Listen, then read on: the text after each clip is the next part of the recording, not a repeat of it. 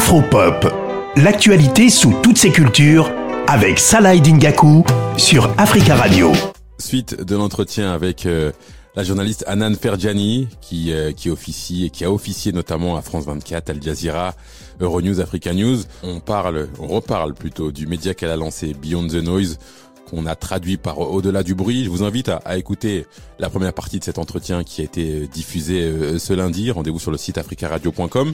Pour poursuivre avec Anan Ferjani, j'ai voulu savoir est-ce que son, son média Beyond the Noise était en quelque sorte une, une réponse aux fake news et tout ce qui se passe notamment autour euh, de l'intelligence artificielle. On, on, voit que finalement il y, y, aura forcément malheureusement beaucoup de manipulations et il y en a déjà à travers euh, des, des, images euh, retouchées, à travers euh, des vidéos euh, refaites.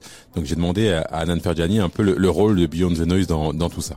En ce qui me concerne, c'est vrai qu'en 2020 euh, déjà, c'était c'était c'était une des ambitions de Beyond the Noise, c'était une des missions de Beyond the Noise de vraiment apporter de l'information qui est vérifiée. Je, je, je, je m'attache avec mon équipe à vraiment euh, euh, comment dire faire intervenir des experts euh, du continent spécifiquement parce que je sais que aussi c'est une critique qu'on fait beaucoup beaucoup aux médias euh, occidentaux c'est d'avoir des experts qui sont bah, qui, qui, sont finalement dans la théorie qui connaissent pas vraiment le terrain donc ça c'est une des une des une des choses aussi qui permet d'apporter une certaine crédibilité c'est d'avoir des gens qui connaissent le terrain pas seulement à travers euh, à travers les livres ou à travers euh, à travers voilà des, des, des, des connaissances interposées.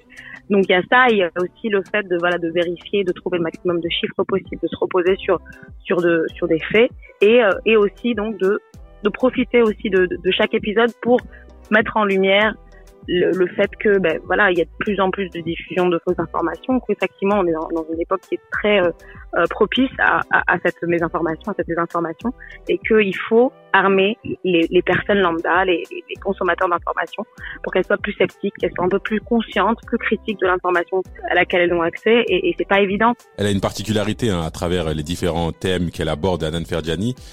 Elle parle en français et, et en anglais. Pourquoi euh, pourquoi ce choix? Voici ce qu'elle m'a répondu quand j'avais commencé euh, Beyond the Noise en 2020, euh, j'avais commencé en anglais. Je, je, travaille dans les deux langues. J'ai la chance de pouvoir donc euh, euh, produire du contenu dans les deux langues, mais j'hésitais sur le sur euh, en termes de besoin. Je me demandais où est-ce que où était vraiment le besoin pour euh, surtout pour une audience africaine.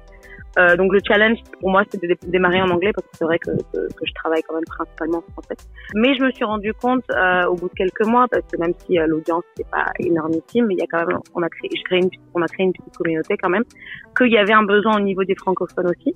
Et donc là cette année je me suis dit bon si jamais je relance l'idée c'est de pousser un petit peu plus et de toucher le maximum de monde, des Africains un peu plus jeunes euh, connectés euh, qui sont sur le continent africain mais aussi euh, dans la diaspora et euh, pour le coup si on si on arrive à, à produire le le même contenu dans les deux langues, eh bien on touche le, plus de monde possible. Pour conclure, j'ai demandé, comme je le demande souvent à mes à mes invités, euh, comment comment elle voyait la suite. J'ai demandé à Nan Ferdiani comment elle elle voyait la suite pour son média Beyond the Noise.